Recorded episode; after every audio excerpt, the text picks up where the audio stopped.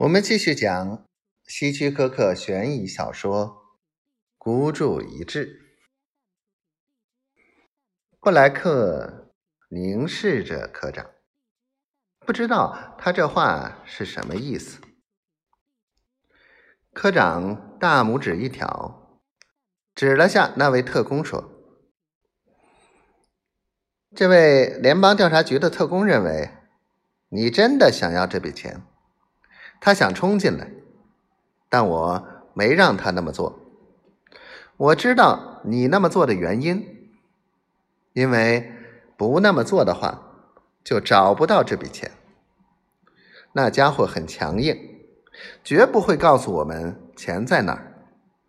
所以我对特工说：“我们完全相信你。”布莱克茫然的站着。警察在他身边忙来忙去，一如既往的做着程序性工作。今早我们跟踪你们到了银行，特工仍然充满怀疑，目光冷冰冰的。你们从银行出来后，却没有直接去警察局，这让我们难以理解。但你的上司仍坚持让我们等你。现在，请你解释一下，你们究竟为什么又回到这儿来呢？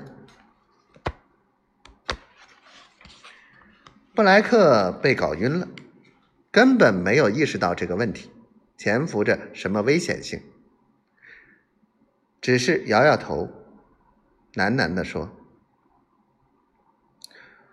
我必须确信钱全部都在这里，我必须弄清楚这一点。然后他低头看了一眼地上的尸体，可我并不想杀死他。科长拍了拍他的肩膀：“你做事总是那么仔细，连细节问题都要搞清楚，这就是你的风格。别难过。”振作起来！你把他杀了，这很遗憾，但是你现在是英雄了。记者们都会去警察局采访你的，布莱克。这是你破的最大的案子，这也是为什么我让你一个人单独处理的原因。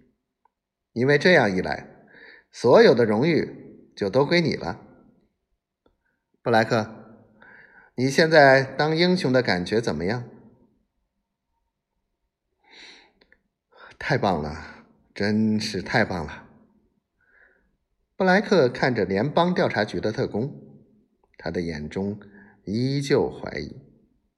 可是这没有关系了，他也只能是怀疑而已，而不会把他怎么样。